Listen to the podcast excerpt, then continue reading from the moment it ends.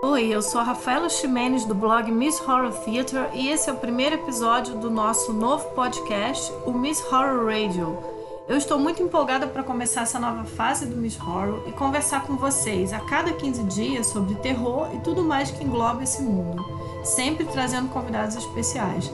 Nesse primeiro episódio, convidei três mulheres que admiro muito e que também escrevem sobre terror, para conversarmos sobre mulheres e o terror.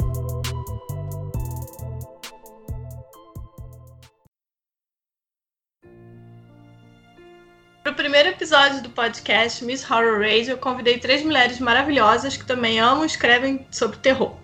Anastácia Ottoni, da Caligarizini, Beatriz Saldanha, da revista Le Diabolique, e a, e a Jéssica Reinaldo, da Fright Like a Girl.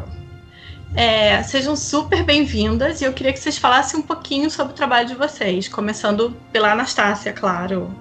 Falando do seu trabalho, onde mais você escreve, o que, que você faz.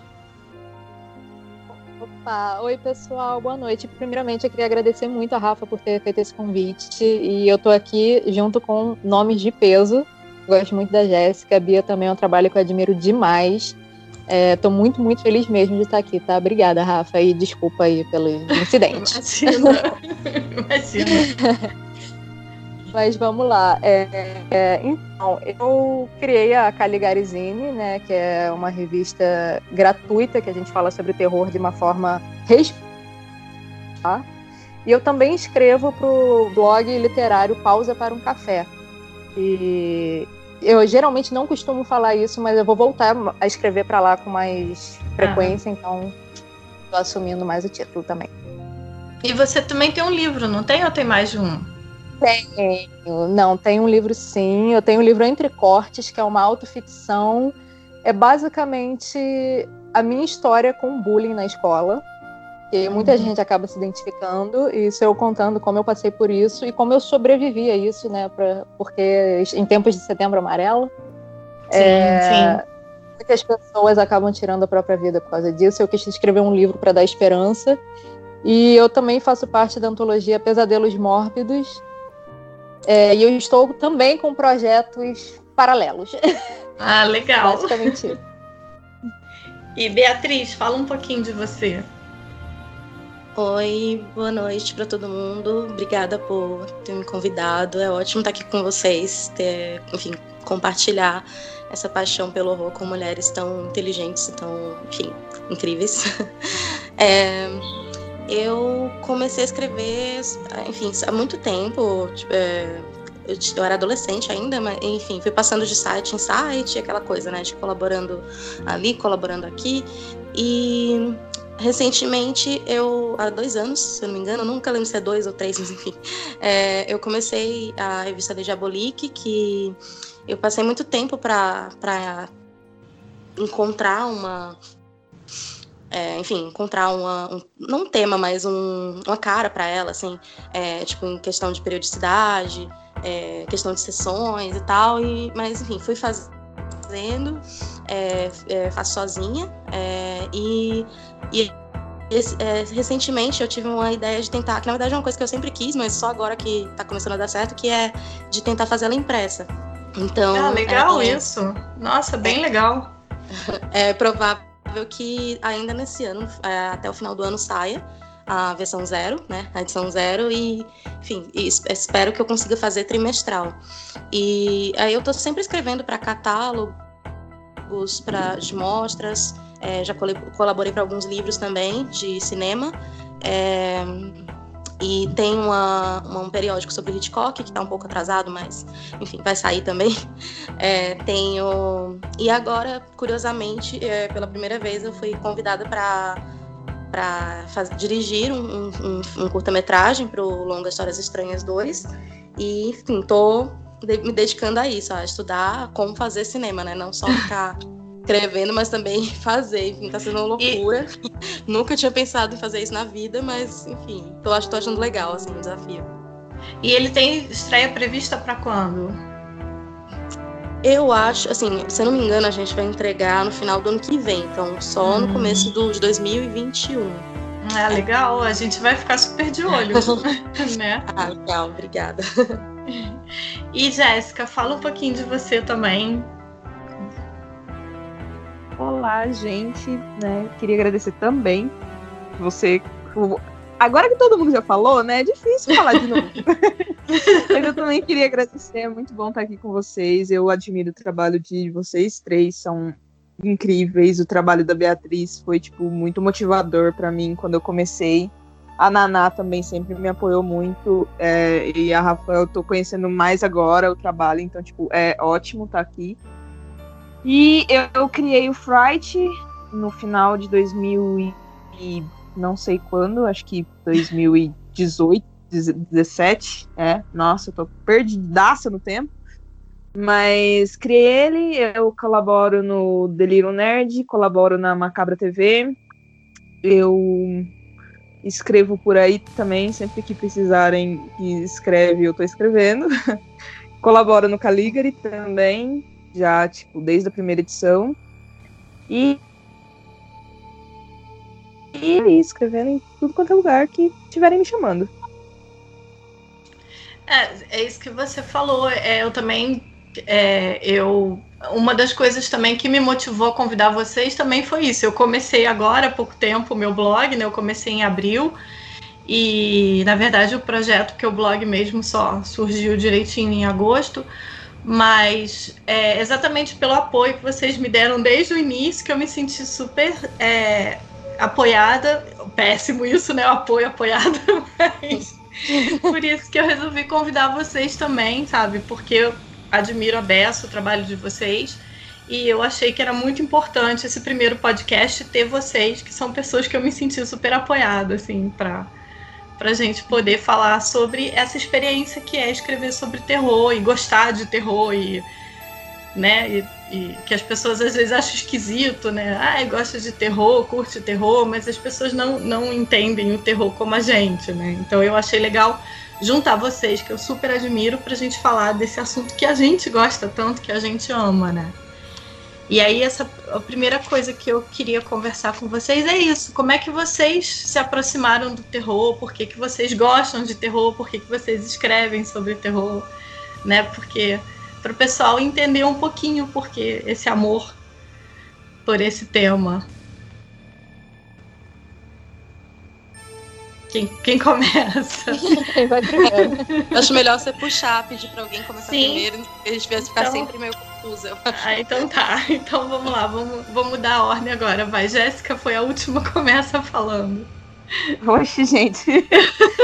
eu só, só vi em situações delicadas. Uh, então, o Fright, ele surgiu no final do... Quando eu acabei a faculdade, eu pensei em começar algo sobre terror e, e, representação feminina, porque durante a minha monografia, eu fiz a monografia sobre o Drácula, e daí, tipo, do, lendo Drácula e fazendo uns capítulos da monografia, eu percebi que eu queria fazer isso, que eu precisava, tipo.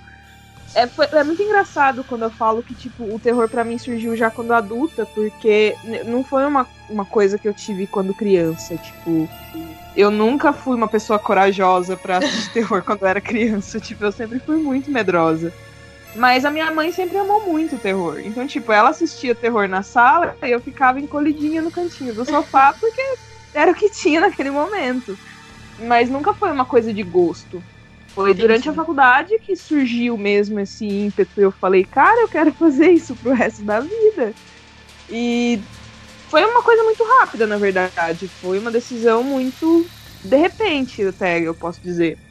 Que. Mas, mas você não acha que estava meio incubado com essa coisa de você ver sua mãe assistindo filme de terror e você assistindo ali no cantinho? De repente deu um clique em você e você falou, poxa, é isso. Eu acho que eu precisaria de alguns anos de terapia né? essa resposta. Mas talvez, porque, tipo, o terror ele sempre teve presente na minha vida, de alguma forma. Só que não era uma coisa que eu me apeguei. Tipo, durante, a, durante uma das matérias da faculdade é que, tipo, a gente tava falando sobre modernismo, o, modernismo não, o, o mundo moderno, século XIX, Frankenstein, etc. Que eu peguei e falei, putz, cara, isso, isso dá umas coisas bem legais. E foi daí, sabe? Que aí eu comecei a assistir filmes de terror. Eu fiz o projeto do Todo Dia um Filme de Terror no ano passado, que não deu todos os dias, mas foram alguns filmes durante.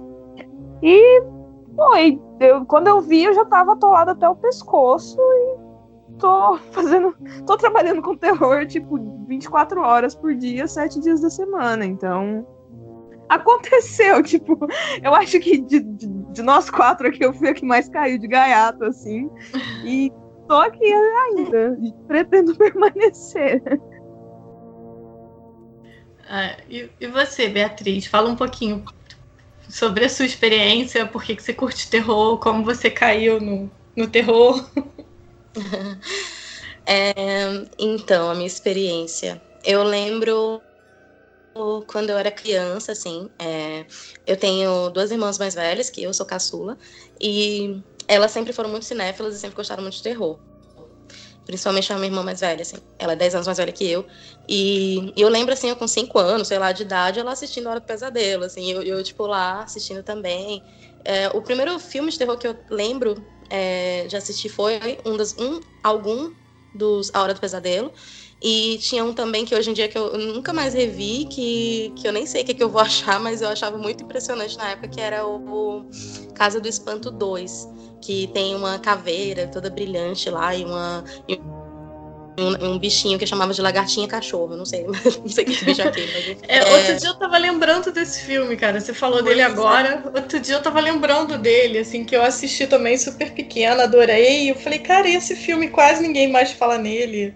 Então, pois é, ninguém nunca mais falou desse filme. Né? É. Tipo, Pois é, e eu assim, tipo, nossa, na minha cabeça, assim, era uma coisa muito incrível, assim. O Cemitério Maldito, o original também, eu, via quando, eu vi quando eu era criança, então, assim, tipo, eu tenho muita memória afetiva com ele. É tanto assim que eu reconheço que, já puxando para assunto que, enfim, que não era o caso, mas, assim, eu reconheço que ele é um filme cheio de problemas, mas eu tenho muita memória afetiva, assim, né, que eu via quando eu era criança.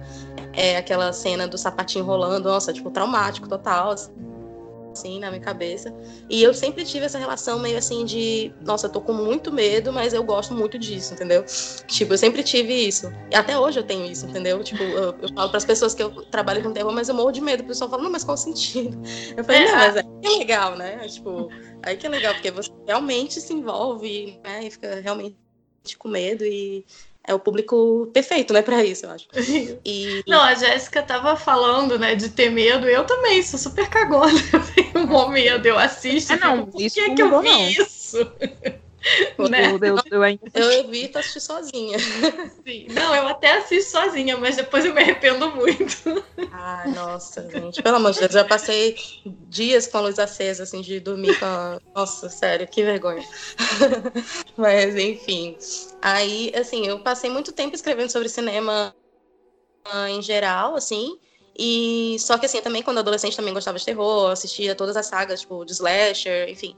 E foi só assim um pouco, mais quando eu tinha já uns 20 e poucos anos, que eu, eu pensei assim, ah, não sei, acho que eu vou me especializar em alguma coisa, né? Tipo, e eu gosto tanto de terror, assim, eu acho que eu gosto do terror, essa coisa do dele ser uma coisa meio marginal, né? Tipo assim, porque você sempre fala, ah, eu gosto de terror. Aí a pessoa fala, ah, mas terror, nossa, tipo, sei Sim. lá, ver Godard, né? Tipo, eu também amo Godard, mas. Não, não é, eu entendi o que você coisa não tem a ver com a outra, né? É. E assim, sempre tem essa coisinha do preconceito, né? Assim como eu também gosto de rock, tipo, passei minha vida inteira ouvindo, nossa, mas como assim? Você é mulher, você não pode gostar de rock, né? E e eu gosto dessa coisa do tipo de. Desse, desse lado mesmo, de parecer que você tá gostando de uma coisa que não deveria gostar. Então, isso me atrai também no terror. É, acho que basicamente isso, acho que eu falei demais. Não, imagina. Mas eu, eu super me identifiquei com tudo que você falou agora no fim, porque eu também amo, sempre gostei muito de rock desde muito novinha, também amo terror desde muito novinha. E as pessoas sempre falavam para mim: ai, mas que esquisita que você é, por que, que você gosta de terror? Entendeu? E você é menina, né? Como se eu tivesse que gostar só de música pop e filmes românticos, assim, uma coisa bem. Eu tô sendo bem exagerada, mas é mais ou menos isso, né? Mas não tá sendo muito exagerado, não, porque a gente sabe que é verdade. É, mais ou menos isso que as pessoas acham. É. E você, Anastácia, fala um pouquinho de você, da sua experiência com terror, como é que você foi escrever sobre terror, se você sempre gostou de terror.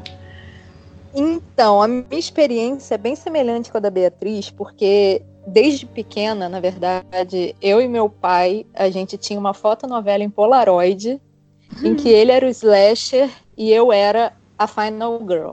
Ai, que maneiro! É, e eu tinha, tipo, cinco anos. Nossa, que foda! É, então até hoje eu tenho essas Polaroids, algumas outras eu perdi, infelizmente, queria ter todas. E era sempre paródia de Jason. O Jason se chamava Crason, sabe? Tipo, eram coisas assim, era quinta-feira 12, Crason, sabe?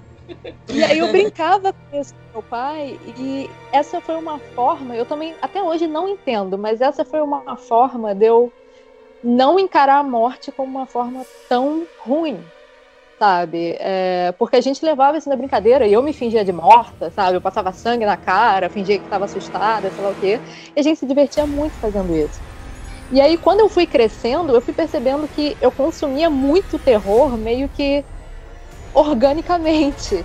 Tanto que é, Fred Krueger, eu não lembro qual foi o Nightmare on Elm Street que eu assisti primeiro, mas eu tenho uma lembrança de eu muito pirralha assistindo a Fred Krueger morrendo de medo, tendo pesadelos com o Fred, mas querendo continuar assistindo, sabe?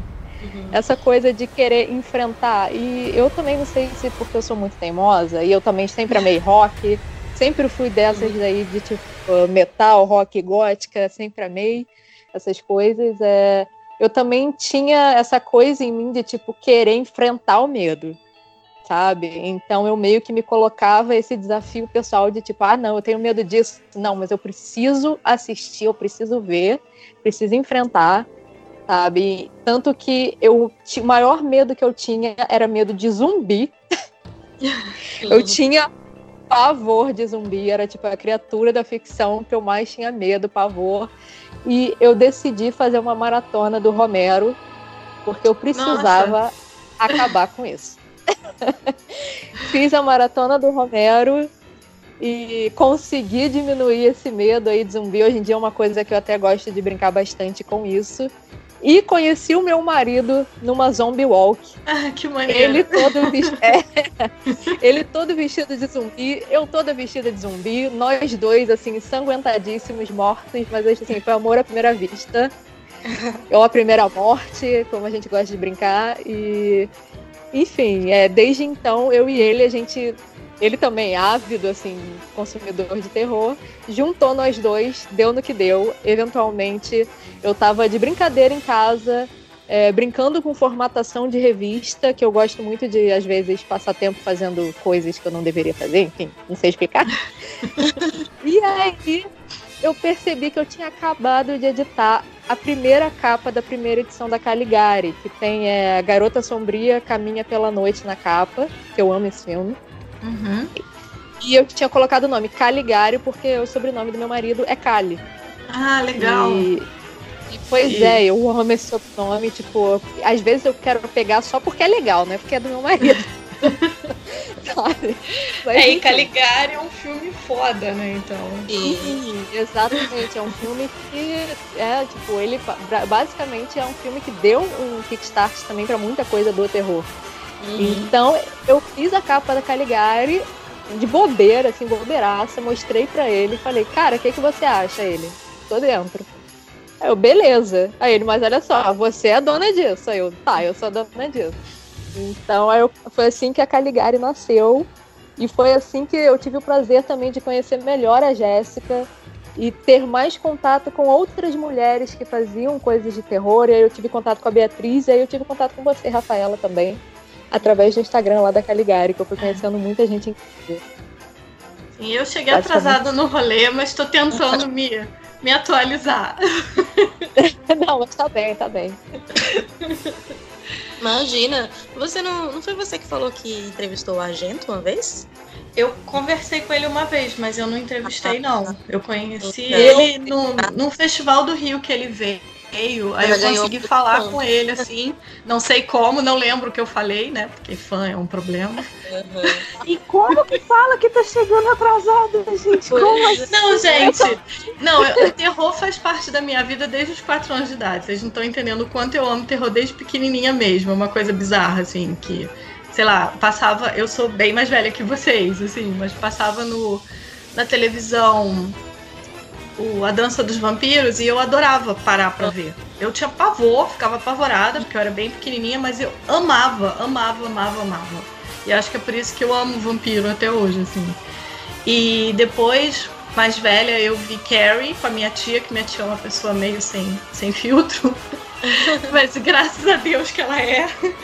E aí a gente viu Carrie junto e eu tinha sete anos. E dali que começou tudo. Porque aí, quando eu já tinha uns 12, ela me deu A Hora da Zona Morte e falou assim: lê esse livro aqui, que você vai gostar desse escritor. E aí ela criou um monstro, entendeu? então, assim, eu adoro terror desde muito nova. É, sempre li sobre terror, sempre curti os diretores de terror mas eu nunca tinha parado para focar minha carreira, né, para focar o, o, escrever sobre cinema, do, cinema de terror, porque eu acho que eu meio que acreditei no que as pessoas falavam, ah, é besteira, é besteira, até eu começar a ver que não, entendeu? Que o terror é isso que vocês falaram, é uma coisa marginal, mas ao mesmo tempo é super subversivo e o terror ele incomoda e eu gosto da forma como ele me incomoda, entendeu? Então eu gosto muito do terror por isso, pela forma como ele ele me tira do lugar de conforto, sem, sem correr riscos, né? Porque eu, uma vez eu li uma matéria sobre isso, que o legal do terror é que você corre você sai do conforto, mas sem correr o risco, né? Não tem exatamente um assassino atrás de você. Uhum, exatamente, é verdade. Uma coisa que eu acho muito bacana sobre o terror também é que ele ele contempla basicamente todos os freaks, todo mundo que tá à margem também da sociedade. Sim. Ele meio abraça essas pessoas e dá, sabe, um lugar. É tanto que, pô, Frankenstein, Sim. o monstro não, não é o monstro de Frankenstein, o monstro é o criador. Então a gente pode sempre pensar muito nisso, como o terror é, é um espaço para gente ironicamente, se sentir num lugar seguro. Sim, e é legal como agora estão usando o terror para criticar a sociedade, para falar o que querem falar e jogar na cara das pessoas os preconceitos, os racismos, sexismos, tudo, né? Isso eu gosto muito do terror fazer isso. Eu sei, sempre foi feito, mas eu acho que agora tá sendo tá uma coisa assim mais, olha só, vocês vocês estão vendo isso aqui? Tá vendo como é errado? Tá vendo como é horrível e é o que a gente passa, né? Então eu gosto muito do terror por isso também, porque eu acho que ele é o, é o, é o estilo que mais dá para você é, falar de qualquer coisa. Você pode falar sobre qualquer coisa dentro do terror, né? Você não. Você, ele é muito aberto. Você pode viajar, você pode botar uma coisa sobrenatural, como você pode fazer um, um serial killer, você pode, né? Ou fazer uma coisa mais voltada para o ser humano, falar da, da, maldade mesmo, né? Então é por isso que eu gosto muito mesmo do terror. E é isso que você falou, ele abraça todo mundo, né? Todos os freaks. é verdade. Os monstros são os grandes, as grandes estrelas, né? Do terror. Exato. Tipo, eu adoro monstro. e, e quando, assim, eu. É quando vocês começaram, você, bom, a gente meio que já falou disso agora, né, aqui, mas vocês assim já passaram por alguma situação de ah, você é mulher, não pode falar de terror, ou não pode gostar de terror, como assim você acha que pode escrever sobre terror? Vocês já passaram por alguma situação assim? Ou vocês acham que isso realmente acontece ou está melhorando? O que, que vocês acham? É, eu acho que, assim, talvez fosse um pouco mais difícil antes. Hoje em dia eu não, não sinto tanto isso, mas, mas eu acho que tem a ver com o fato de, exemplo, do feminismo e todas essas coisas tá, tá, estarem sendo muito discutidas agora, né? Tipo, muito mais do que antes. E, e hoje em dia, assim, as pessoas pensam mil vezes mais antes de falar alguma coisa, né? Mas ainda assim eu já passei por algumas situações, assim, que é, uma vez eu publiquei uma playlist, acho que aconteceu umas duas vezes, assim. Eu publiquei playlists assim e vieram pessoas, tipo, homens, claro, né? Me. É tipo fazer mansplaining, né? Tipo, falar, ah, então, mas hum. é, é que acontece que. E, ah, e nossa, e foi péssimo, porque foi tipo, eu, eu tinha postado a Wendy Carlos, né? Que é uma mulher transgênero, né? E eu coloquei ela na playlist de mulheres, né? Aí uma pessoa veio me dizer que ela. Que ela não era mulher, que ela era homem. Ai, meu Deus, sério. Ai, aí sério, você não, que tem que parar favor. e explicar, Ah, né? Sim, Pois é, foi... Não, pior assim, o cara achar que eu não conheço a história dela, que ela que ele tem que me dizer isso, aliás, tipo, qual a relevância disso, né? Tipo, não, não faz sentido, entendeu? E teve isso que eu lembro, ou uma outra vez também que eu publiquei uma playlist e alguém veio me querer me falar alguma coisa que eu já sabia também, né? Tipo, pra variar. E mas a vez mais tensa, assim, que, que eu considero que eu passei, que na verdade eu acho que foi, foi, tipo, a última coisa que me aconteceu, foi quando eu tava num debate num festival, tá? era uma mesa de mulheres, e tinha uns caras na plateia, assim, tipo, nossa, querendo causar totalmente, assim, porque eram mulheres falando sobre como era fazer horror, como escrever sobre horror, né, e tal, e, e tinha, antes disso tinha passado uma sessão com filmes dirigidos por mulheres, e tinha um filme que, é, eu vou até falar o nome do filme, mas não vou falar quem foi que fez isso, né, que, que era o filme da Hilda Lopes, o Estela, se não me engano, que é esse nome, que é de uma mulher que que ela fica muito chateada com o marido e ela mata o marido. Enfim. E aí o cara ficou extremamente incomodado com esse filme, ficou causando lá, falando um monte de coisa. Eu falava as coisas, ele falava que estava errado, só que na verdade não estava errado, né? Pra variar. Essas- esse tipo de coisa que vocês sabem muito bem como é que acontece. E foi a situação mais tensa, assim, que, que eu passei, porque foi uma coisa assim. Era, eu tava pessoalmente, era, era, um, era praticamente um grupo assim, de homens que tava atacando a gente. E, enfim, é, outras pessoas tiveram que intervir, foi uma coisa muito desagradável, assim, sabe? E, mas realmente, assim, para mim foram as únicas situações. Eu acho que, é, fora isso, eu acho que por essa questão do feminismo estar sendo muito discutido e a participação de mulheres e, e as pessoas acabam tentando é, integrar um pouco a gente, né? Eu acho que naturalmente tem uma receptividade maior agora. Eu acredito. Eu acho que a gente pegou uma época um pouco melhor. Mas ainda assim, vez ou outra, acaba acontecendo, né? Esse tipo de coisa. Vocês, Anastácia, Jéssica, vocês já passaram por alguma experiência, assim, de... Então, eu sei que a Jéssica já passou por várias, então, Jéssica, conta aí. Ah. Sempre, né?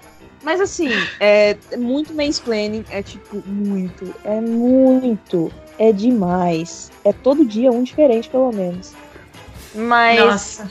é, tipo, eu só aprendi a ignorar, sabe? Foram poucas, É assim, as vezes que, que, tipo, não chega a me afetar, mas, tipo, já chegaram falando que, tipo, minha concepção da minha monografia inteira tava equivocada. Nossa. Lógico, não com essas palavras, claro, né? Não, eu entendi. Mas eu, eu, eu, eu estou, estou sendo fina pra, pra, pra dizer que um cara chegou pra mim e falou: sua monografia está erradíssima. Eu falei, meu amigo.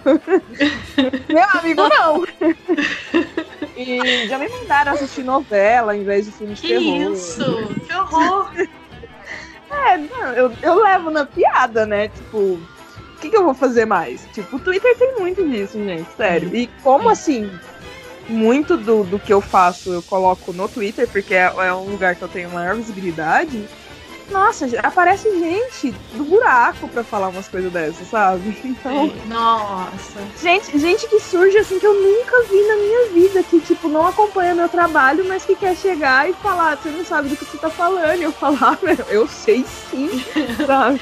E, e dá mais raiva ainda, né? Quando você tem certeza absoluta que você sabe o que você está falando e que a outra pessoa está falando merda, né? Aí dá mais raiva ainda.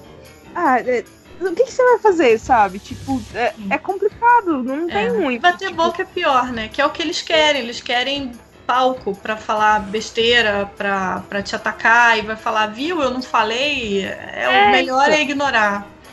Nesse caso específico da novela, eu achei muito engraçado, porque era eu e um amigo meu que a gente tava, tava discutindo sobre um filme. E aí o cara chegou e falou: Ah, se você não tá gostando, você tem que assistir novela. Eu falei, o quê? Nossa. O, o, o quê? E, né, tipo. Ai, é. é- Cara, mas é. Nesse momento, tipo, com tanta coisa acontecendo, é, você tem que ter um Uhum. estômago, tipo, muito frio, Sim. sabe? Pra ter. eu acho que o que a gente vem vivendo nos últimos meses só abriu, sabe, um, um abriu uma porteira, sabe, tipo, que devastou, tipo, muita coisa. Então, é. é agora é ter paciência, sabe? Ainda mais a gente que, tipo, foca em, em representação feminina e, e fala sobre mulheres, etc. É, vai surgir. E, não, eu, eu, eu fiz um post aquele no sábado, depois daquela confusão da Bienal com o Crivella e tal. Eu fiz aquele post sobre 10 filmes de terror LGBT para você assistir e me atacaram no, no, no, Instagram, vieram para mim, ah, mas você fala de terror, você não, não tem que misturar terror e política. Eu falei, cara, se você acha que terror não é político, você tá vendo terror errado. E aí eu, umas pessoas pararam de me seguir, mas ganhei várias outras, entendeu? Uhum. E aí eu acho que as pessoas ficam meio incomodadas, assim, acham que não tem que levantar bandeiras e tal, mas eu acho que tem sim. Eu acho que a gente tem que, que falar no que a gente acredita, né? É, gente, é, gostar e... de... Pode falar, né? Posso falar? É, gostar de terror e ser apolítico, é. na minha concepção, na minha visão, é uma coisa muito impossível, é muito difícil. Porque o terror, ele aborda muito política, gente. Não, não tem isso de... Ah, não misture bandeiras. Tipo, o terror tá sempre bolando metáforas e jeitos de, de fazer você refletir, principalmente sobre minorias, sabe? Não sim. tem como. Sim, sim, com certeza. Você não tá entendendo nada, na verdade, se ela pensa isso. É, exatamente. É, eu Poxa, penso vai... isso. Você tá vendo errado. É, exatamente, eu tô errado, muito errado. Vê de novo, vê de novo que tá errado. Sim, não, é, você mesmo tá falando do, do Romero, cara. Os, os, os, os, filmes do Romero são extremamente políticos e críticos à sociedade de consumo e tal, mas aí você fala isso, as pessoas falam, ah, tem gente que fala, ah, você tá viajando. E o, o, o, zumbi é isso, né? Todos os monstros têm uma representação dentro de alguma coisa. Não é só ser o monstro, né? É, nossa, imagina se não tivesse. Seria pobre demais, né? Se fosse um monstro, Sim. fosse apenas um monstro, né? O que eu acho é. legal no terror que me atrai é isso também. É, de, dessa riqueza, né? De interpretação e de simbologia que tem. Porque se não tiver, pelo amor de Deus, não faz sentido, né? É só sangue e né, não tem é. É, eu queria muito falar sobre. Ai meu Deus, estava na ponta da minha língua, gente. que pariu. Eu ia trazer um assunto que era relevante, eu juro.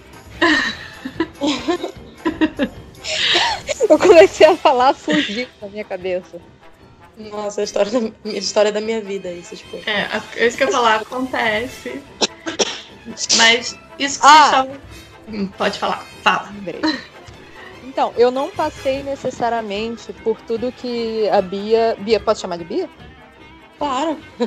Então, que a Bia e a Jéssica e você passaram. Mas o que eu tenho percebido, e isso tem me incomodado demais, é como os homens têm uma dificuldade enorme de entender por que a gente precisa de aviso de gatilho.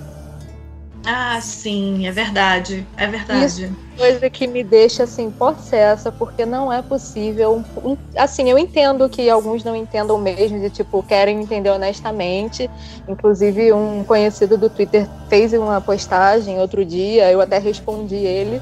Só que tinha um garoto nesse post comentando: Ah, isso é coisa idiota dos americanos. Tá todo mundo burro. Nossa! Eu fiquei, Sério, eu fiquei assim, gente, é burrice você sentir as coisas, é burrice você querer se preservar de alguns sentimentos, claro. de reviver trauma, sabe? Até, tipo... por, até porque se a gente vai falar de terror, a gente vai acabar batendo em alguns assuntos que pode, ser, pode não ser gatilho pra gente, mas vai acabar sendo para algumas pessoas. Então, às vezes, quando eu vou comentar de algum filme, eu vou é, falar, botar alguma foto, eu aviso, eu falo, olha, pode ser que seja gatilho para tal coisa, para pessoas relacionadas a tal coisa, entendeu? Porque às vezes a gente, para mim pode não ser, mas pode ser para você, entendeu? Pode ser para outra pessoa. Então eu acho importante sim. Ainda mais que a gente fala de um assunto que envolve algum tipo de violência, sempre vai envolver, entendeu? E às vezes a gente tem que avisar as pessoas, sabe? Sim, concordo 100%. Eu fico possessa quando não entendem a necessidade de aviso de gatilho ou quando menosprezam, sabe, falando que é burrice, que a gente tá cada vez mais burro, enfim. Nossa, Só precisei colocar essa né? questão. Né? Horrível, horrível. É, a pessoa não querer fazer até ok, tudo bem, está no seu direito, mas você reclamar de quem faz, né? Tipo, é. Ridículo, totalmente. É, e começa, né? É vitimismo, é vitimismo, você tá se vitimizando. Não, eu tô respeitando o outro, né? Não é difícil respeitar o outro, não, não dói. É, exato. Sabe? Eu, agora mesmo, com o It 2, é, eu fui com uma amiga minha que ela é bem mais sensível. Ela não, ela não gosta de terror como eu gosto. Eu vejo, eu consigo, às vezes, passar por algumas coisas que em algum outro tipo de filme me seria eu me sentiria mais violento, mas como é um filme de terror, eu já vou preparada para assistir aquilo com outro olhar. Mas eu avisei a ela, falei, olha, tem dois gatilhos nesse filme, é, cuidado, é, expliquei sem dar spoiler e tal. Aí quando acabou o filme, ela me agradeceu, ela falou, eu já estava preparada para esses momentos de violência que eu não queria, sabe, que não que eu não que não é que, que curta, mas assim que eu já, já vejo de uma outra forma, entendeu? Eu acho que não dói, eu acho que não, sabe? Gente, principalmente isso que eu tô falando, a gente que fala disso. Porque às vezes a gente não, não vê o problema, mas o outro vê, né? Eu lembro uhum. quando eu fui ver o Logan, o filme do, do Wolverine, e eu falei pra um monte de gente que eu adorei, adorei, saí do cinema super empolgada, não sei o quê. Aí várias amigas minhas vieram pra mim e falaram assim, mas Rafa, é muito violento. E eu nem me toquei, sabe? Assim, falei, ah, é, é, é violento. tipo, Wolverine, óbvio que é violento, entendeu? Aí que eu passei a me tocar que o que não é, o que não me incomoda pode incomodar outra pessoa, sabe? Sim, e às vezes, sim, às vezes uma coisa que outra pessoa vai achar isso é uma besteira acaba sendo um gatilho para mim, sei lá, entendeu? Então eu acho legal, acho que não dói você avisar, né? Que determinados filmes têm determinadas coisas que podem ser gatilho para pessoas. Com certeza. É, eu acho que nem sempre assim, eu nunca, para falar a verdade, eu, assim, eu nunca tinha tentado para isso, assim, eu nunca tive, acho que essa sensibilidade, não sei. É, claro, eu já senti, tive essa sensação com algum, algumas coisas, alguns filmes. Engraçado assim, com terror, assim, é raro para mim eu sentir esse tipo de desconforto, assim, de alguma coisa me me lembrar alguma, enfim, não, não, é tão, tão recorrente. Mas em filme de drama, alguma coisa assim, né? Sim, e a última, sim. última experiência que eu tive com, com isso, assim, de gatilho, foi muito forte para mim. Inclusive, eu parei de assistir, era aquela série Euforia, da HBO. Nossa, assim, foi muito pesado para mim, bateu muito pesado aquilo. E eu fiquei, caramba, tipo, ok, não vou mais ver. E eu percebi que, que assim, com as pessoas com quem eu converse, conversei sobre isso, as pessoas ficavam assim, tipo, nossa, nada a ver, tipo, não tem isso, né? E, mas é isso que você falou, né? Tipo, para você Sim. bate de um jeito, para outra pessoa bate de outro e o importante é estar sempre atento, né, para a isso, para não, não tentar assim, não machucar ninguém, enfim, Sim. tentar né, esse cuidado, com certeza. E, e, eu, eu, tenho, eu tenho muitos amigos que não gostam, eu tenho muitas, mais amigas, inclusive, que não gostam muito de terror. E aí, às vezes, ela, eu falo, poxa, eu amei o tal filme. Aí, de repente, eu paro e penso, mas espera, mas o filme é pesado, entendeu? E aí eu aviso as pessoas, eu falo, eu curti, mas eu vejo terror de uma outra forma. É, eu consigo me deslocar daquilo, que é uma coisa tão absurda, mas tem gente que não consegue, que se envolve na história e acaba é, se sentindo violentada. É uma, é uma palavra forte, mas é o que acontece, né? Se sentindo violentada pelo que está acontecendo, entendeu? Então, foi aí que eu comecei a me tocar. E é isso que você falou, Beatriz. Tem filmes de, de drama que me, me, me tocam muito mais e que me faz muito mais mal do que filme de terror, sabe? É que eu acho que o terror, ele tá sempre ou sempre, ou quase sempre, num terreno meio da fantasia, assim, tipo, mesmo Sim. quando é um terror que não é fantástico, ele tem, você acha que tem sempre aquela, aquele jogo meio de tipo, tá, eu sei que isso não é verdade, ou tem sempre aquele exagero que te tira um pouco da Sim, realidade. Sim, ele, ele é um né? ele vai além, né? E aí você é, consegue, você fala, não, aí já, aí já é absurdo, né? É, já o drama, quando você vê assim aquilo, eu fico, sério, eu tenho muitos filmes de drama que eu fico assim, Sim, sério, eu passo um mês inteiro, tipo, mal, assim, é muito, muito louco isso.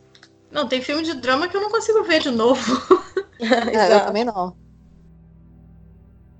Uhum. Então, pois é, é até a, a, série Orange is the New Black, nossa, passei um mês inteiro, teve uma temporada aí que eu fiquei, nossa, totalmente mal.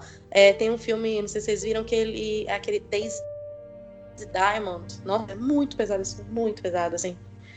É sobre uma mãe, é inclusive um filme bem feminino, assim, sobre, né, é, questão de maternidade e tal. Mas, meu Deus do céu. Sério, é muito mais pesado que qualquer filme de terror que eu já vi na minha vida, assim. É, eu, eu vi O Espião, que estava agora na Netflix, uma minissérie sobre um, um espião israelense que vai para a Síria. Quando acabou, eu tava mal, mal, muito mal, assim, uhum. porque ele é muito pesado, sabe? E aí eu fiquei até pensando nisso. Falei, nossa, eu, acabei, eu tinha acabado de ver It e eu tava ótima com It, e de repente eu vi o espião e eu não consegui dormir de tão mal que eu fiquei com, com a série, sabe? Assim, porque é pesada. É uma, e principalmente porque é, uma, é baseado numa história que aconteceu. O cara aconteceu tudo aquilo com o cara, sabe? Aí você fica assim, caramba, a humanidade é horrorosa, né? Isso. Isso. A humanidade, tipo, a realidade é muito pior do que qualquer filme de terror. Pois é. É, exatamente. E o que mais que a gente pode conversar? é, não, é que eu. Ah, sim. É, e, já que a gente está falando disso, de como a gente vê o terror e como a gente, né, se, se a gente se. A gente se. Ih, perdi a palavra. como é a, nossa relação né, com o terror e tal. Aí é uma coisa também que, eu, que a gente até já falou mais ou menos aqui é dessa coisa da representação do terror. E o que, que vocês acham da representação da mulher no terror? Porque tinha uma época que era complicado, né? Alguns filmes hum. tinham uma representação bem complicada no terror. E eu acho que isso está mudando. Vocês concordam? Assim? Eu acho que ainda tem muita coisa para ser trabalhada. Eu acho, eu acho que. Ai, desculpa. Pode falar, Bia. Tá, eu vou falar assim. É... então, eu, eu não me considero assim, por exemplo, até acho que alguém no começo falou que os nossos sites são voltados para isso, né, para a questão da representação feminina. Assim, eu, eu não me considero assim uma pessoa muito, assim, tipo, uma crítica, sei lá, muito voltada para isso, muito especializada nessa questão, né, em ter esse olhar, né, para a questão do feminino. Claro, eu sou mulher, já, já é meio caminho andado, né, mas, assim, não é uma coisa, assim, que eu busco como, assim, a prioridade no meu site, né, é, mas, claro, sempre que eu acho relevante, eu falo nisso, mas é, eu acho, assim, que o, o terror, ele sempre ele, assim, o que eu acho legal é que ele tem muito essa questão do feminino, né? Tipo, o terror, quando você vai olhar, assim, pro, pros filmes que já foram feitos, assim, e pros que continuam sendo feitos, é, nossa, não, teria, não seria nada sem a mulher, né? Tipo, as Sim. protagonistas, em geral, são mulheres. Eu, particularmente, acho as histórias com mulheres muito mais interessantes, é, assim como tudo na, na minha vida, eu acho muito mais interessante quando tem mulher, né? Até esporte esporte feminino eu prefiro muito mais ver que masculino, tudo, assim. Mas eu acho que é, o feminino, assim, ele sempre deu muito pano pra manga no, no terror, né? É, até o, assim, filmes sobre repulsa, é, repulsa, eu lembro do repulso ao sexo, mas sobre é, essa questão sexual, da repressão, é, a questão até da menstruação, como no Carrie, uhum. é, da maternidade, teve uma onda muito forte, né, de filmes sobre maternidade, sobre gravidez. Sim. Nossa, eu acho que tem tudo a ver, né? Terror e mulher e tal. E de fato, assim, eu acho que ele sempre sempre a gente teve heroínas, né? Tipo, e sempre teve aquelas, aquelas representações um pouco mais problemáticas, né? A própria Fay Ray, né, nos anos 30, ela fez King Kong, que ela é tipo o estereótipo, né, da, da mulherzinha ali em risco. E, mas ela também fez o Museu de Cera, que ela é, já, é um, já é uma mulher muito mais de ação. Então, assim, sempre eu acho que teve um pouco das duas coisas, né? Não dá para dizer também que o terror é, tipo, nossa, um grande vilão que sempre trata Não, as mulheres da é... forma. Né? Mas, assim, nos anos 80, 70, enfim, tinha muito aquela questão da, do sexo, né? Daquela exploração, é, enfim, do, do corpo da mulher. Inclusive, uma coisa que, que, eu, assim, que eu percebi é que não dá para dizer que que é uma exclusividade masculina, porque a gente, eu assim, tem alguns filmes dirigidos por mulheres que também tem isso. O próprio é, da Barbara Peters. É, eu esqueci o nome agora, o nome do filme, nossa. Enfim, que tem uns monstros. Parece um monstro da Lagoa Negra dos anos 80, esqueci agora.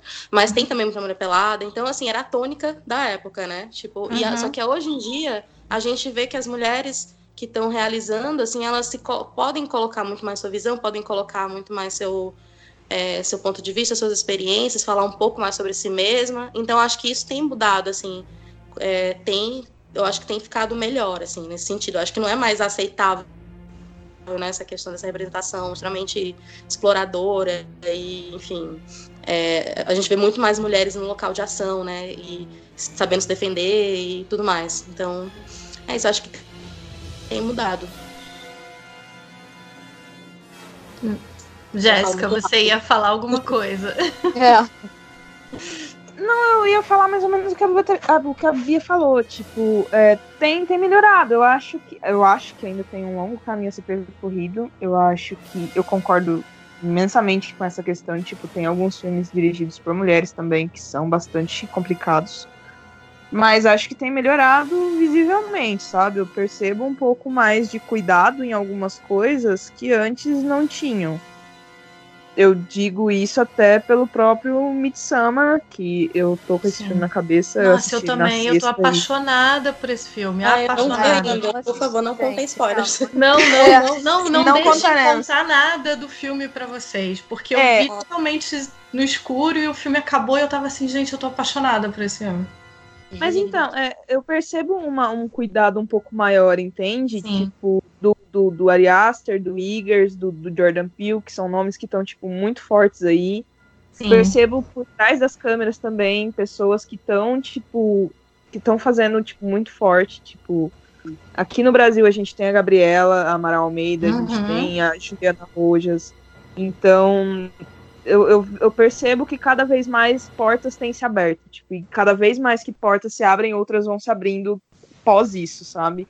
Sim. Eu acho que é tipo um efeito dominó, que quanto mais as pessoas perceberem que é um terreno muito fértil para mulheres também, então acho que cada vez mais isso vai avançar. É, digo isso porque é, é mulheres sempre estiveram por trás do gênero do terror e acabaram sendo, tipo, deixadas para trás, a maioria das Sim. vezes. Tipo, Frankenstein foi um dos primeiros livros, se não o primeiro livro de terror, e foi escrito por uma mulher. E Sim. ao longo do, do, da história do cinema também, as coisas foram mais ou menos isso. As personagens femininas sempre, tipo, eram algum tipo de, de, de chave importante em filmes que mudaram a história do cinema, então querendo ou não, a gente tá aqui desde sempre, né? Eu acho só que pela história ter sido ma majoritariamente escrita por homens, isso afetou um pouco o nosso nosso caminho, mas eu acho que a gente está aqui para conquistar de volta e é isso que a gente vai acabar fazendo uma hora ou outra. E que a gente já está fazendo. Sim, e, e assim, é, como a Beatriz estava falando, vocês acham que mesmo lá desde o início do, do terror, mesmo na época mais problemática, que eu acho que é os anos 80, vocês acham que o terror é o gênero que mais. É, como é que eu posso dizer? Que ele mais foi aberto para a representação da mulher, para a mulher ser, ser mostrada de uma forma menos objetificada, será? Assim, ou é menos idealizada? Acho melhor falar idealizada, né? Eu acho que a gente vê hoje problemas que na época não eram vistos. Eu, isso é uma sim. coisa muito óbvia, mas. Sim, é, sim que é preciso ser dito porque quando a gente percebe esses problemas hoje, não é que esses filmes foram, tipo, são são anulados, é que não, não é uma coisa que dê para ser repetida. Então, tipo, é, eu acho que assim como, por exemplo, nos anos 30, houve uma uma representação assim para a época interessante no horror de mulheres, por exemplo. Eu gosto muito da personagem do da múmia do Karloff, eu acho ela uhum. uma personagem interessante. Nos anos 50, no Monstro da Lagoa Negra, a gente tem aquela Sim. pesquisadora que é uma única pesquisadora, sabe? E ela fala, e falam para ela o quanto ela é inteligente, por isso que ela tá ali, pipipi, Então, tipo, olhando em retrospecto, é lógico que a gente vai achar problemas. Daqui uns 20 anos, quando olharem para hoje, também vão achar problemas. Mas eu não sei, existem existem particularidades no terror, e eu digo isso talvez um pouco. Ele realmente abre um pouco mais as portas, só que ao mesmo tempo ele abre as portas porque ele meio que se utiliza demais disso. Tipo, ele não dá. Ele não. Assim, eu estou me complicando para dizer o negócio que eu estou aqui. Né? Deixa eu só. Deixa eu costurar esse argumento. O que eu tô querendo dizer é que eu acho que o terror ele abre as portas, mas ao mesmo tempo ele delega lugares escuros para essas pessoas que ele abre as portas. Tipo, o terror ele é realmente muito de vamos reverter esse estereótipo, vamos usar esse esse vamos subverter isso daqui, mas ao mesmo tempo ele também age como como, como o próprio King disse uma vez, ele age como a gente da norma. Então, tipo, existem momentos em que ele é um subversivo, existem momentos em que ele tá agindo para manter a norma que deveria ser mantida. E não dá para querer mais dele também, porque ele é um gênero comercial. Sim. Então, tipo, ele tem problemas, ele abre as portas, ele trata mulheres de formas diferentes, como por exemplo, se a gente pegar comédias românticas aí, eu acho que o terror ele tá realmente muito à frente em relação à representação feminina, sabe? Mas ainda assim tem problemas que, né, querendo ou não, normal ter. E não deveria ser normal, mas é normal ter. E a gente vai acabar apontando isso porque se a gente, se a gente não apontar, não tem opção de melhora. Não, com eu certeza. Falei pra caramba, né, gente? Desculpa, desculpa as não, duas horas aqui. Não. Se alguém mais quer complementar alguma coisa, porque eu não. super concordo com a Jéssica, o que ela falou. É, é, é, é é como você falou, eu acho que é um, qualquer gênero tem os seus problemas, né? Mas eu, eu mesmo quando eu revisto alguns filmes, assim, revisito alguns filmes, eu, eu ainda vejo menos problema do que num, numa comédia romântica. Comédia romântica, então, não se reassiste, né? Porque você começa a ficar deprimida. Eu acho que o, o, terror é o menos problemático, mas também quando ele é problemático, ele é muito, né? E é. você fica assim, ai, por quê, né? Hum. Nossa, mas eu nunca tinha, sei lá, meio louco falar isso, mas eu não, acho que eu nunca tinha parado pra pensar como os outros gêneros realmente são bem mais problemáticos, né? Até Sim. o drama, muitas vezes, tipo, tem um, uma questão do sofrimento feminino ali, né? Que, tipo, você fala, meu Deus, aqui isso não é, né, sei lá, um tratamento humano para aquela personagem, né? Tipo, filmes como Dançando no Escuro, o próximo nossa, próprio. Daisy Diamond, que eu já citei.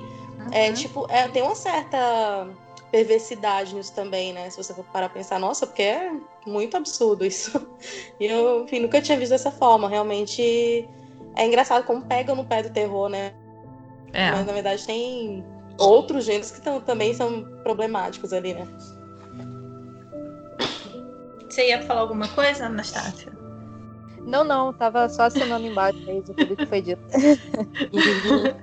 não, porque assim, eu acho, eu, eu acho, eu acho isso. Eu, eu é, é, Dançando no Escuro é um filme que eu vi uma vez e eu não veria nunca mais. É um filme que eu acho uma violência contra a mulher horrorosa, sabe? Assim, é um filme uhum. perverso mesmo, entendeu? E eu acho que às vezes o terror, exatamente por ele ser subversivo, ele consegue às vezes quebrar algumas normas para poder mostrar o que está errado. Então ele acaba fazendo algumas representações que funcionam e você vê e fala assim, é, até que não é tão complicado, entendeu? É. Então eu acho que por isso que às vezes o terror ele ele consegue fugir um pouco da norma, mas é como a Jéssica falou, ele ao mesmo tempo ele é um gênero super comercial e ele não pode fugir tanto assim dessa norma, né? Sim, verdade. Você vê, eu acho, mas eu acho legal como o cinema de terror independente está conseguindo virar um, uma forma das minorias mostrarem que, que, que o, mundo tem que mudar, né? Que eles estão sendo, que, que nós estamos sendo violentados e que o mundo precisa mudar, né? Eu acho Corra um grande exemplo disso, o, o, Nós é um outro exemplo maravilhoso disso. É, e alguns, eu, né? Oi, pode falar. É, eu ia falar que sim, porque assim, uma coisa que é problemática no terror, eu acho que na verdade de, às vezes a gente pensa que, que é, a gente tipo, aponta muito, não querendo defender o terror, que eu não vou ganhar nada com isso, na verdade. Mas, é que assim, só para tentar ampliar um pouco assim, a coisa, mas às vezes a gente fala fala, nossa, o terror é isso, isso, aquilo, tipo, por exemplo, a representação negra, né?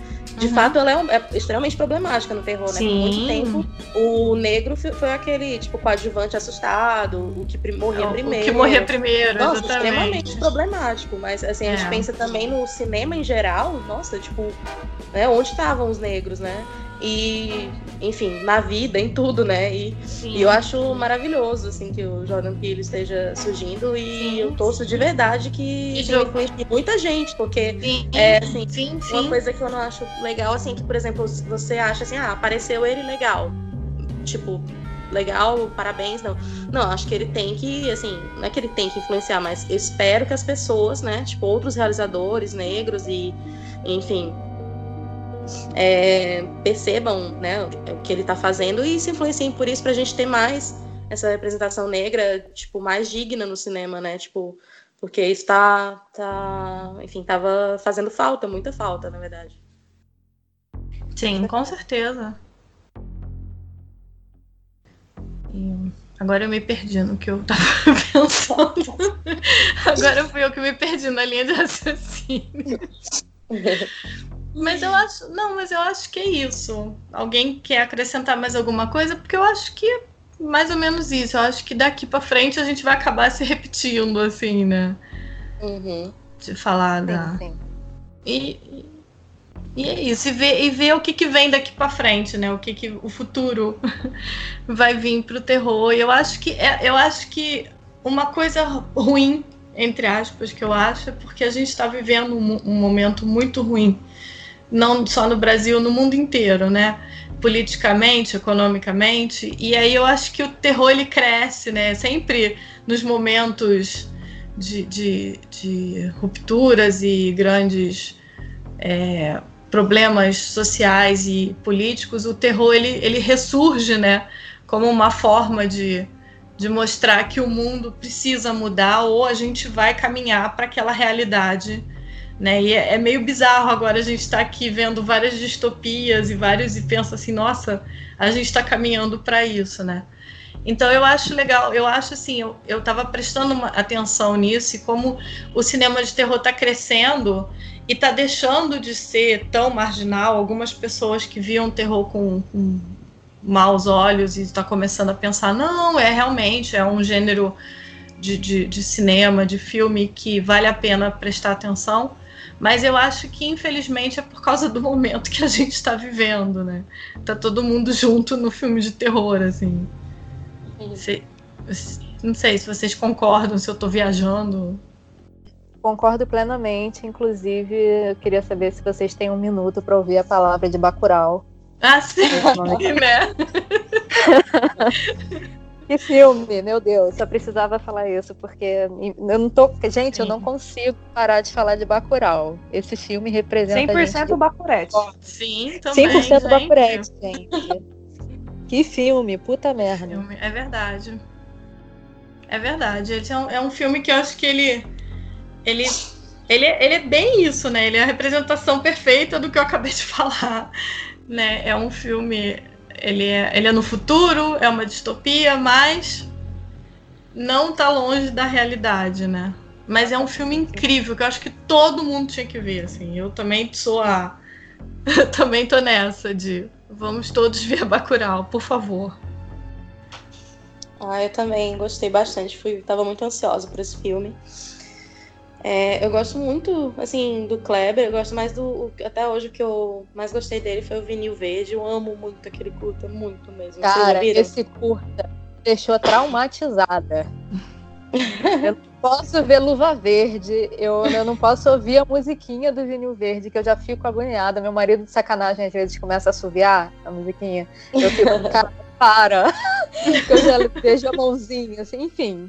Sem spoiler, mas, cara. Eu mostro pra todo mundo, você curto, fala, não, peraí, senta aqui que eu vou te mostrar um negócio. E o pessoal fica, que? Como assim? Nossa, é muito maravilhoso. O Recife Frio também é incrível, né? Tipo, o... os curtas dele em geral são muito legais. E, enfim, realmente o Bacurau acho que é um, filme que a gente estava precisando, né? Para dar uma. Né? Mas uma coisa curiosa é que. Que engraçado que eu estava também querendo fazer um podcast para a minha revista, né? E eu já tinha feito, inclusive, a, a música de introdução, assim, tipo, a, a música não, tipo, a, a vinhetinha, né? E eu tinha usado a música do John Carpenter que hum. depois o Kleber usou no filme dele. ah, ele usou, tipo, a minha música, ele roubou de mim. Agora vamos pensar que, tipo, eu coloquei causa do Bacurau, mas, mas enfim, também não seria uma, uma referência ruim para mim, né? Tipo, o filme é muito legal. Não, é. Não, e uma coisa que eu amei no filme é exatamente isso, porque ele é super brasileiro, mas ao mesmo tempo ele faz várias homenagens ao cinema de terror, né? Principalmente Sim. ao John Carpenter. Nossa, eu via vários momentos e falava assim, ai, que coisa mais linda essa cena. Sim. Nossa, é muito legal como o Kleber é cinéfilo, né? Porque ele Sim. Enfim, foi crítico, né? Enfim, teve. É, administrou cinema, então ele tem toda uma história assim de, de referência, né? De cinema, e isso é muito legal, assim. Como ele adapta isso pro, pro Brasil de uma maneira tão é, para o Nordeste também, principalmente, né, de uma maneira tão é, particular, assim, né? Como ele pega essas referências e Sim. faz uma coisa totalmente. Não, o né, filme é extremamente brasileiro. O filme é extremamente brasileiro, mas é um filme que qualquer pessoa do mundo vai ver e vai entender. Eu achei isso genial, genial. Inclusive, é, o ator... É porque ele usou meio que a do, do, da, do filme de gênero, né? Da, do faroeste, da ficção científica, que é uma uhum. linguagem que todo mundo conhece. Sim. Né? O, o ator gringo, que eu esqueci o nome dele, acho que é Ian. O do Kier. O do Kier. Então, isso. Ele chorou em Cannes depois de que Bacurau foi transmitido. E isso é só uma prova de que Bacurau, tipo, não é só um filme para brasileiros, sabe? Sim. É um, mundo entender que a minoria pode pegar o poder, sabe? É, exatamente. E é isso que a gente tem que fazer no Brasil, gente. Pelo amor de Deus, da corda. Enfim. Não, é, eu, eu também saí muito apaixonada pelo filme. Cada vez que eu paro pra pensar nele, eu lembro de alguma outra coisa, assim, que eu. Putz, é, esse filme é muito perfeito. Eu achei o filme muito perfeito. É, é, difícil eu falar isso, assim. Sempre tem um filme que eu fico. É, mas esse, esse e o, e o Midsommar, eu fiquei, gente, que, que filmes. Que, nossa, dois filmes que eu saí que eu fiquei completamente apaixonada pelos filmes. Nossa. E o, o Midsummer, vocês viram em pré-estreia ou ele já tá passando? tô totalmente alheia. Teve, teve cabine dele. Ah, tá. Eu, eu fui no Noitão e ele estreia amanhã já. Teve, mas ah. teve uma pré, teve pré-estreia no fim de semana, não teve? Eu acho que teve. Eu acabei vendo no Noitão porque eu tava é. lá já, mas. mas estreia é. amanhã. Eu até, assim que eu acabei de ver, eu mandei mensagem para um amigo meu que ama terror, que também. E eu, até, eu falei para ele, a gente precisa, eu preciso rever esse filme, eu preciso ver esse filme com você sentado do meu lado para acabar o filme a gente tomar uma cerveja e falar desse filme. que legal. É a melhor coisa. É. A coisa assistir filmes de terror junto com uma pessoa e depois ficar batendo papo com a pessoa sobre o filme. Adoro. Não, com certeza. É, mas ainda sobre o Bacurau, assim, hum. é, é muito legal, assim, essa mobilização e tal. E só que uma vontade, né, de que, assim, que, tipo, também acontecesse com outros filmes brasileiros, assim, porque sim, precisa sim. reverter essa coisa, né, tipo, de é. essa dominação estrangeira e que, que enfim, que domina nossos cinemas e, enfim. Nossa, eu, assim, foi por um instante eu tive vislumbre, assim, de como seria se as pessoas fossem ver filmes brasileiros no cinema. Seria tão legal isso, nossa. Sim. é, Nós é, voltassem agora... a fazer isso, né? Porque nos, nos agora em... era muito comum. É, pois é. Agora, em outubro, vão entrar, né, três filmes de terror brasileiros no cinema e, e, eu tô achando legal porque tá todo mundo fazendo uma, uma campanha, assim, tipo, vejam no, no cinema, apoiem o cinema independente brasileiro, ainda mais agora, né, que o cinema no Brasil tá correndo riscos seríssimos, né, com o que tá Sim. acontecendo com a Ancine. Pois então... é, não... É, é triste, assim, quando você vê, tipo, você vê os números de filmes tão bons, assim, tipo, de gente tão, Uhum. é, tão interessante, tão capacitada, tão, enfim, Sim, filmes sim. incríveis, você vai ver os números e são, assim, é, sei lá, não, são insignificantes, assim, então... É meio desesperador, assim, eu acho, eu fico meio preocupada, eu fico meio, assim, é, bolada, como vocês dizem. Sim, não, eu também. Eu também fico, sim. E, e assim, eu fico triste, porque às vezes eu vejo amigos, pessoas que eu gosto, aí vira pra mim, ah, mas é filme brasileiro. Dá vontade de dar na cara, assim. Desculpa, meus amigos queridos, amados, mas dá vontade Nossa, de dar mas na a cara. melhor coisa, quando teve um cara que recentemente falou pra mim, falou assim, ah, mas quando que o brasileiro vai aprender a fazer filme? Porque filme brasileiro é muito ruim. Aí eu Nossa. perguntei assim, falei, qual que você viu esse ano? Aí o cara É, ficou, tipo, exatamente. assim, com a cara assim, tipo, ok, fui pego, né? As pessoas não veem, simplesmente elas não veem e saem falando, tipo, falando isso, entendeu? E isso é o que me deixa mais revoltada, assim. Sim, sim. Não, o próprio Bacurau, assim, quando eu vi, eu vi logo na semana que estreou, porque eu tava agoni- agoniada pra ver, e no dia da cabine eu fiquei muito gripada. E aí eu fui no. Assim, estreou, eu fui ver. E aí eu falei pra todo mundo, falei, gente, pelo amor de Deus, veja esse filme. Até quem, quem não. Mesmo quem não vá sacar muito o lado político do filme, que eu acho meio impossível não, mas tem, né? Tem sempre alguém que consegue. E eu falei pra todo mundo, eu falei, eu acho que esse é um tipo de filme que vai agradar a todo mundo, a não ser que você seja muito horroroso e tenha um pensamento muito ruim, assim, se você seja uma pessoa malvada, entendeu? Má, muito do mal, assim. E aí um amigo meu falou, falou, nossa, mas é filme nacional. Aí dá uma preguiça, sabe, de, de discutir, de insistir. Ah, então tá, então não vê, você tá perdendo um grande filme. É. Cara, melhor filme brasileiro da década. Não de brincadeira. tipo, sério. Eu saí de lá, assim, chorando. Eu saí emocionada. Eu saí pensando, cara, que orgulho do cinema nacional tá produzindo filmes assim, tipo Bacurau e tal. Morto Não Fala também, né? Que é, é um Sim. filme que... É. Que também Bacana, é, que é vai- um dos que vai estrear agora. Eu É. esqueci o nome dos outros dois. É, o- Canibais. isso. E o. o outro mesmo? Ah, não. Achei que nome- eu tivesse lembrado, mas eu lembrei do mesmo. Ah, É, o, é. Não, é, eu também esqueci. Péssimo isso, né? Mas depois eu boto lá no blog, quando eu for É, botar o, o- textinho, eu faço questão de botar o nome dos filmes. Vai lançar também os Jovens Bauman, né? Ah, isso. Verdade. E eu acho que tem mais um ainda, que eu também esqueci. Gente, que loucura. Eu vim aqui pra falar e não. Maravilha, esqueci. Mas é, é tanta informação, é tanta coisa, né? Que... Pois é. Mas é, é legal saber, sabe? Não, é porque isso é uma coisa que an- andaram dando. Eu lembrei. Fale. Eu lembrei de outro, na verdade. Eu acho que não é agora em outubro, mas o Juízo também vai estrear, acho que em Ah, dezembro. ah, também. Sim, sim. Sim, mas é, é legal, assim, comentar de, né, o que, o que vem por aí, o que vale a pena ficar de olho e ver, né? Sim, sem dúvida. Então, então acho que é isso, né, meninas? Acho que a nossa conversa foi ótima. Adorei. Muito, muito, muito, Também, muito obrigada. Sim. Muito obrigada pela participação de vocês. Muito obrigada por aceitarem o meu convite para esse super primeiro especial podcast. Estou muito feliz do meu primeiro podcast ser com vocês. Espero poder convidar vocês a gente, né, outros outros papos mais para frente sobre outros assuntos dentro do terror, porque, né, é um assunto é super rico e tem muita coisa para falar, como a gente mesmo viu hoje. E eu tô.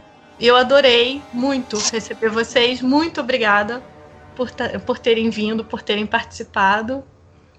E acho que é isso. Vocês têm mais alguma coisa para falar? Querem deixar algum recado? Beijo Muito pra mãe, obrigada. pro Só pai. ah, eu vou deixar um beijo pra minha mãe, porque ela ouve todos os meus podcasts e ela fala que eu não mando beijo pra ela, então beijo, mãe. Tá vendo? beijo, toma beijo pra você. A minha não vai ouvir, mas beijo, mãe. Eu, eu Quero mandar um beijo pra mãe da Jéssica. Que com certeza vai ouvir o podcast. Beijo, mãe da Jéssica.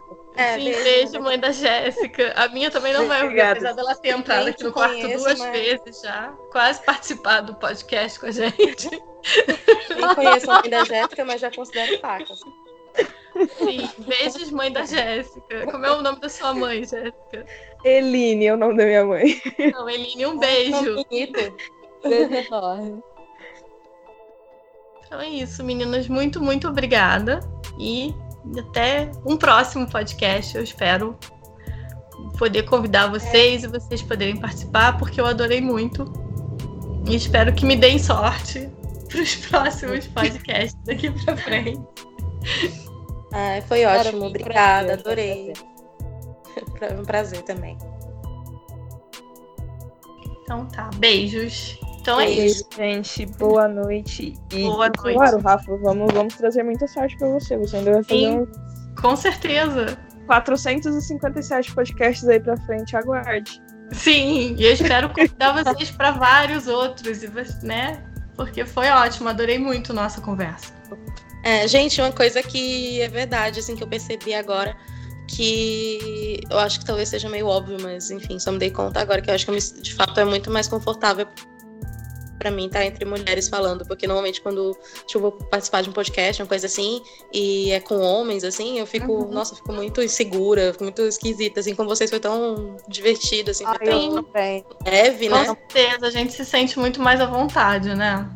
Cara, é muito diferente. Vamos fazer isso é mais muito... vezes. Eu senti isso, Jéssica, naquele que a gente gravou do Cemitério Maldito, que era só mulher, né? Foi maravilhoso é. aquele podcast. Ai, gente, isso é muito bom. Precisamos repetir mesmo. Sim, sim. Tá bom. Um beijo, gente. Boa noite. Beijos, boa noite. Boa noite. Tchau. Tchau. Tchau.